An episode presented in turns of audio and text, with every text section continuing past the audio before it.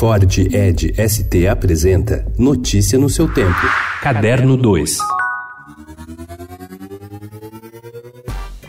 O clássico best-seller de J.D. Salinger, O Apanhador no Campo de Centeio, ganha nova tradução. A obra, publicada em 1951, chega às livrarias pela Todavia com a capa original depois de mais de 50 anos no catálogo da editora do autor. O livro revolucionário pela linguagem coloquial, que influenciaria toda uma geração de escritores e de cineastas, é narrado por Holden, um garoto de 17 anos às voltas com questões, angústias, dúvidas e medos que são de sua geração e de todas as outras que vieram depois. Esse é o primeiro livro de Salinger, cujo centenário é celebrado este ano, a integrar o catálogo da Todavia.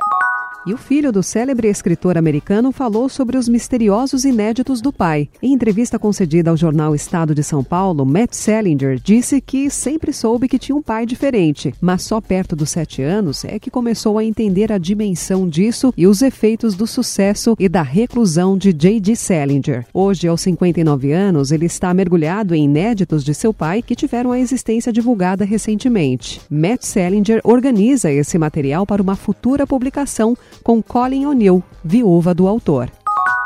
A Estação Pinacoteca abre hoje a mostra A Linha como Direção. O título da exposição foi extraído do Manifesto Realista, que defendia a criação de uma arte estreitamente vinculada à construção geométrica e apoiada na linha como elemento fundamental para o advento de obras de caráter não figurativo. As obras construtivistas reunidas na exposição são assinadas por artistas como Willis de Castro, Ioli de Freitas e Mari Yoshimoto.